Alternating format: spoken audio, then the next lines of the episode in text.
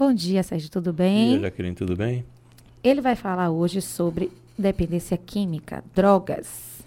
É sempre um assunto tão. Que é um assunto tão delicado, né? É delicado e, e é importante que a gente sempre esclareça muitas coisas, porque é algo que está nos envolvendo na nossa sociedade toda hora e que de fato traz muitos problemas para a sociedade em si, né? Tanto a dependência química, estou falando aqui do consumo de drogas lícitas ilícitas, né? Uhum. Isso tem, tem sempre uma coisa bastante pesada na nossa sociedade. A droga aí é alguma coisa que é usada, né? Desde o início das civilizações, a droga e tal, e começa aí com uma, uma prática religiosa, para depois passar a ser algo com uma fonte de prazer. Quando a gente está falando aí de drogas psicoativas, está falando de, de álcool, maconha, cocaína, então elas vão produzir de fato efeitos agradáveis e efeitos desagradáveis. E de qualquer forma elas sempre vão causar alterações no cérebro, né? mudança das funções psicológicas no caso aí, né? atenção, memória, percepção sensorial, forma de se relacionar com o mundo, né? Isso sempre é uma coisa que está presente. Por incrível que pareça, a, a, droga não é algo tão comum como a gente pensa, né? o uso da droga. No mundo, estima-se aí que a gente tem entre 3 a 6% de pessoas que consomem droga. Nós estamos falando em mais ou menos em 450 milhões de pessoas no mundo todo. Aí você pode me fazer uma pergunta bastante recorrente. Por que, uma pessoa vai entrar para as drogas? Eu diria que inicialmente quem usa droga vai ser impulsionado pela curiosidade essa vontade de pertencer a um grupo, uhum. é, a busca de, de prazer imediato, é, alívio também, né? Outras razões também, não é só isso. Então muitas pessoas acabam utilizando a droga e ela desconhece os efeitos colaterais e acaba se colocando em risco ou colocando outras pessoas em risco. Então algumas pessoas falam de uso de droga mas não tem noção também dos estragos que podem fazer, os danos que isso pode fazer, não só no cérebro, né, mas outras partes do corpo, não só para a pessoa, mas também para as outras pessoas. E existem sinais assim para a gente identificar se alguém está começando a usar droga? Normalmente o que você vai perceber são algumas questões de comportamento. Né? Comportamento. Né? Os comportamentos que são normalmente vão se diferenciando, o afastamento da pessoa, ela vai se isolando, esse tipo de isolamento. E outros sinais que também são físicos, né? A depender da, de como está sendo esse uso da droga, você vai perceber também sinais físicos, não só de comportamento. Mas é, é importante também dizer aí, Jaqueline, que existe uma diferença entre aí, o uso da droga e a dependência da droga. O uso é uma questão que a pessoa pode fazer uso esporádico, ou até o que se fala recentemente de uso recreativo.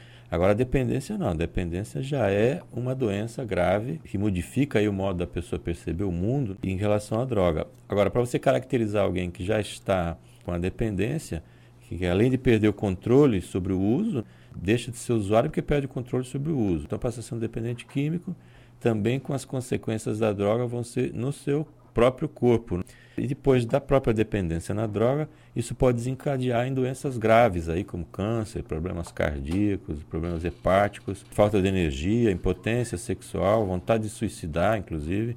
Então, é um problema grave e que precisa ser enfrentado também de forma bastante aberta. E a dependência de remédios, Sérgio, ela, ela é considerada como como vício também, né? Sim, dependência de droga. Quando a gente fala em drogas, é droga lícita Do... ou ilícita, ilícita. né? Uhum. Porque a sociedade, de forma geral, a gente vai sempre, quando falar em droga, a gente está falando das ilícitas né? e o tipo de problema que isso traz. Mas se você for encarar as drogas lícitas e o tamanho do problema que isso também traz, é impressionante. Só para você ter uma ideia do álcool, álcool é uma coisa que no Brasil é glamourizado. Existe uma campanha maciça de, de propaganda, isso é, é glamorizado, então a, tem expressões recentes como sextou, as pessoas chamam para beber, eles têm que sair para beber, tem que, ninguém sai mais para conversar, né? Você sai para beber, tem uma propaganda assim exageradamente maciça, mas o estrago que o álcool faz na sociedade é gigante, porque se você for colocar assim os acidentes de trânsito, por exemplo, a principal causa de morte entre os jovens do sexo masculino é acidente de trânsito no Brasil. E 80% dos motoristas em colisões fatais estão sob o efeito do álcool, que tem resultado positivo aí no álcool. Só para você ter uma ideia, Jaqueline, em dados da Organização Mundial de Saúde, no Brasil, o consumo per capita de álcool para pessoas acima de 15 anos é mais ou menos 8 litros de álcool puro por ano. Isso per capita. Se você for colocar só as pessoas que bebem de fato, que a gente está colocando que per capita é uma divisão, inclusive, sobre aqueles que não ingerem o álcool, mas o consumo de álcool entre os que bebem chega a ser de 28 litros de álcool puro por ano. Isso é uma coisa assim absurda. Só para você ter uma ideia, o número de mortes causadas em decorrência do álcool anualmente o número de mortes chega a mais de 45 mil casos, não só por questões aí de cirrose, mas também de, de consequência de problemas de acidentes rodoviários. Só, só aí são mais de 15 mil mortos anualmente, só em função de problemas de condução de, de veículos de forma completamente fora dos padrões.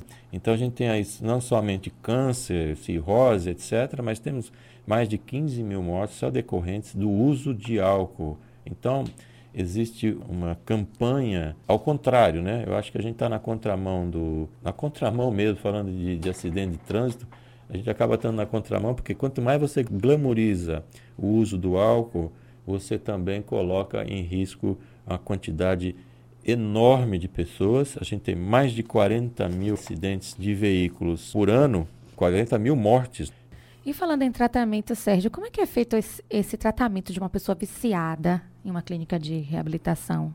Esse período aí, o antes, durante e o depois? Primeiro tem que se constatar a dependência química, né, que pode ser de várias substâncias psicoativas. Existem opções de tratamento, quer dizer, a dependência química, mudar os hábitos aí é a melhor forma de evitar essas recaídas. Tem muito problema ainda em termos de reabilitação, porque o que acontece assim, a reabilitação em si, você tem várias entidades, aí, institutos que podem trabalhar com isso. Não só do âmbito particular, mas você tem também oficial. Você tem, por exemplo, os Centros de Atenção Psicossocial, que são o CAPS, CAPS AD, que é o CAPS é ligado a álcool e drogas, e custeado pelo SUS, então é gratuito. Mas também existem outros centros, como o, as comunidades terapêuticas, que é um assunto bastante controverso também hoje em dia, as comunidades terapêuticas podem trabalhar também essa questão. O problema maior aí é que é a volta da reabilitação. O ex-usuário ou ex-dependente de droga, ele vai encontrar dificuldade de inserção novamente na sociedade, porque ele precisa resgatar não só essa confiança da família, dos amigos, vizinhos, e principalmente ele precisa resgatar a própria autoestima. Pior para quem aí luta com drogas é ouvir aquelas coisas negativas. Né? Ah, já já ele vai cair de novo. Se aparecer um crack, ele pega de novo. E pior não é isso, é ofensa, né? O cara ser chamado de bandido tal. Uhum. Que é uma outra coisa aí interessante, viu? Que eu vou emendar uma coisa na outra aí, viu, Jaqueline? Que é a discussão muito recente agora, dessa semana, sobre a retirada, a modificação do Conselho Nacional sobre Drogas, que foi modificado agora nesta semana aqui por decreto presidencial, onde você tira da composição do conselho, você tira profissionais como médicos, que eram indicados pelo Conselho Regional de Medicina, o regional não, federal de medicina, você tira enfermeiros, tira psicólogos do conselho e transforma esse conselho só em um conselho que vai dizer sim, em que você não trabalha com o contraditório. Então o governo está dando um retrocesso, porque você trabalha só, vai ter um conselho para dizer amém. E isso é um passo atrás. O próprio presidente da República ele declarou que no governo dele não tem essa história de descriminalização do usuário. Então, para o governo federal, ele indica que o usuário ele tem que ser criminalizado. Então, é um contrassenso, é uma volta realmente à, à Idade Média, Isso. porque você, você não pode trabalhar com uma pessoa que é usuário ou dependente como se ele fosse bandido. É a mesma coisa que você culpar um carteiro porque ele trouxe uma notícia ruim, uma carta ruim para você, a culpa uhum. é do carteiro. Então, o usuário independente, ele tem que ser tratado de uma forma adequada pelo Estado e não ser colocado à margem, ou então com esse tipo de preconceito já, essa coisa preconcebida de que o usuário é vagabundo, que o usuário é bandido, que, que o dependente ele é um atraso, ele tem que ser tratado mesmo é, com paulada e etc. Aqui a gente está recebendo perguntas dos nossos ouvintes.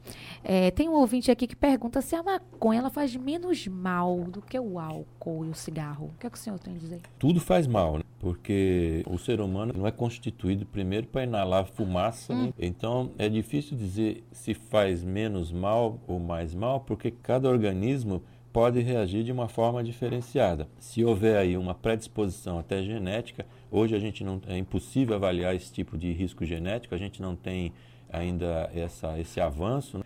mas fica difícil saber quem é que vai usar uma droga e se tornar dependente e quem não vai se tornar dependente. Né? O que a gente sabe aí, Jaqueline, é que a exposição repetida à droga, essa precocidade no início da droga, começar a usar droga muito cedo, né? Alguns fatores sociais também e pessoais, isso aí pode facilitar o desenvolvimento de uma dependência. Uhum. Então, dizer que faz mais mal ou menos mal, então aí, ao querido ouvinte, eu digo que os dois fazem mal. Temos aqui perguntas de ouvintes, viu, Bruno? Muitos ouvintes aí mandando mensagem para o nosso WhatsApp. Aqui tem uma pergunta. Qual a pior droga, Sérgio? A mais, de, a mais destrutiva, assim, viciante? Isso é uma, um conceito bastante interessante, porque não existe a pior, né? Existe assim essa compatibilidade e uma predisposição até genética, como a gente estava falando, não dá para dizer hoje em dia se qual é o tipo de predisposição genética ou não. O que, o que acontece é que algumas pessoas falam aí em uso seguro de drogas. A gente sabe, no entanto, que todas as drogas podem causar danos no cérebro, em outras partes do corpo, etc. Então, Agora, o desenvolvimento dessa dependência vai depender aí, a exata dependência que depende, né, uhum. de alguns fatores controláveis, né? Por exemplo, o tipo da droga, o acesso que se tem a ela, a exposição precoce ou repetida e também alguns não controláveis, algumas coisas que podem te levar à dependência que são fatores não controláveis, como vulnerabilidade genética, doenças psiquiátricas ou fragilidades pessoais. Agora, você falava, ou melhor, pessoas falam em uso seguro, isso existe? A gente está sempre trabalhando, quem vai fazer uso da droga, está trabalhando sempre no risco. É como se estivesse andando numa corda bamba sem ter aquela rede de proteção embaixo. Então você não sabe exatamente essa linha tênue entre uso seguro e dependência. Porque a pessoa às vezes, ah, uso seguro, seguro, seguro, e quando vai ver, já está dependente que é que vai caracterizar essa dependência de uma droga? Basicamente é a perda do controle no uso da droga. Então o dependente aí já não consegue interromper mais o uso, ele começa a usar, não consegue controlar a quantidade, vai aumentando. E uma outra coisa interessante para você prestar atenção, ouvinte principalmente aí, é a substituição progressiva de atividades importantes. Então, vai trocando lazer, vai trocando trabalho pelo uso da droga.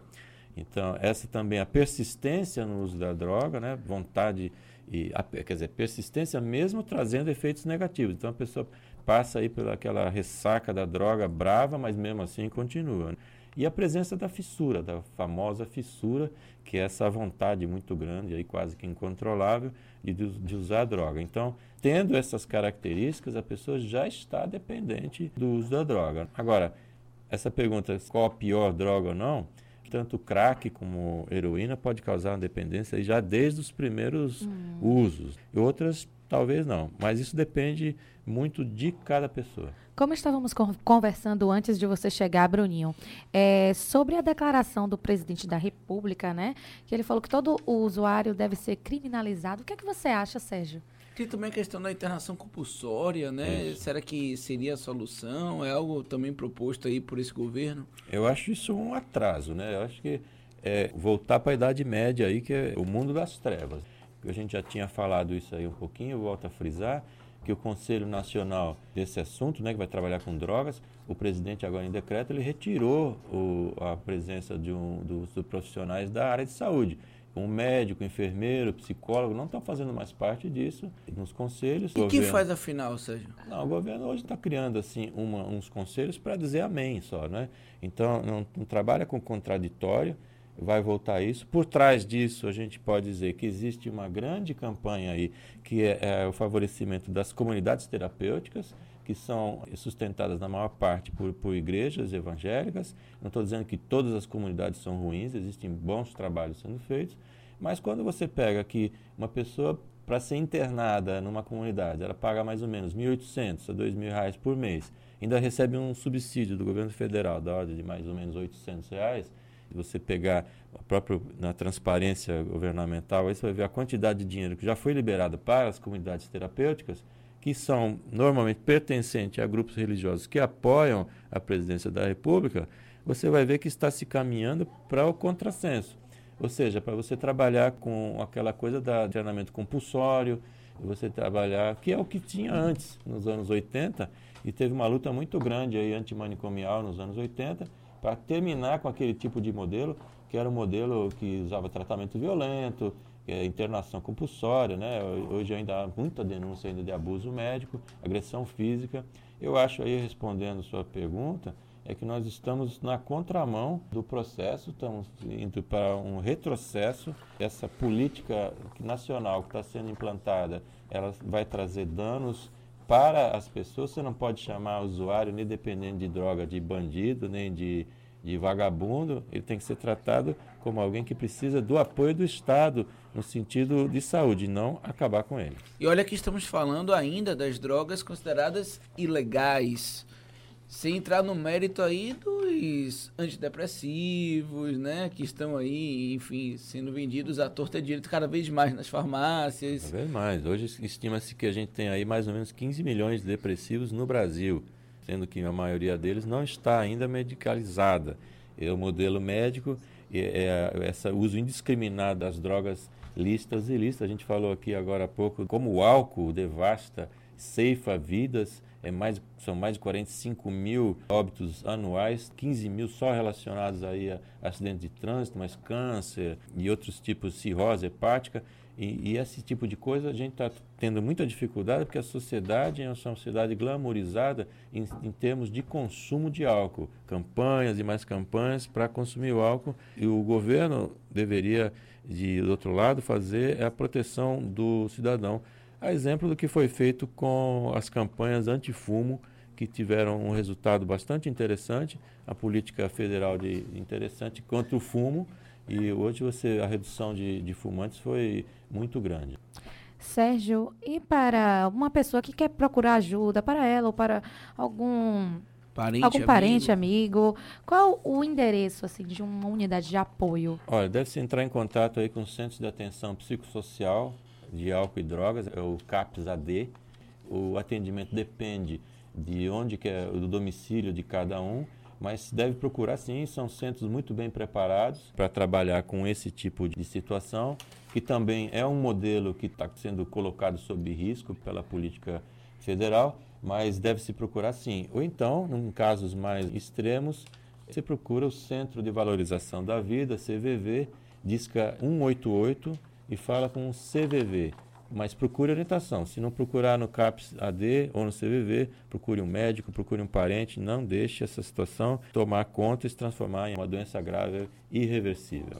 Sérgio Manzioni, o nosso psicólogo. Muito obrigado, volte sempre. Eu que agradeço. Muito obrigado a todos. Vamos trazer esse tema sempre, que é um tema de saúde pública e muito importante para a nossa sociedade.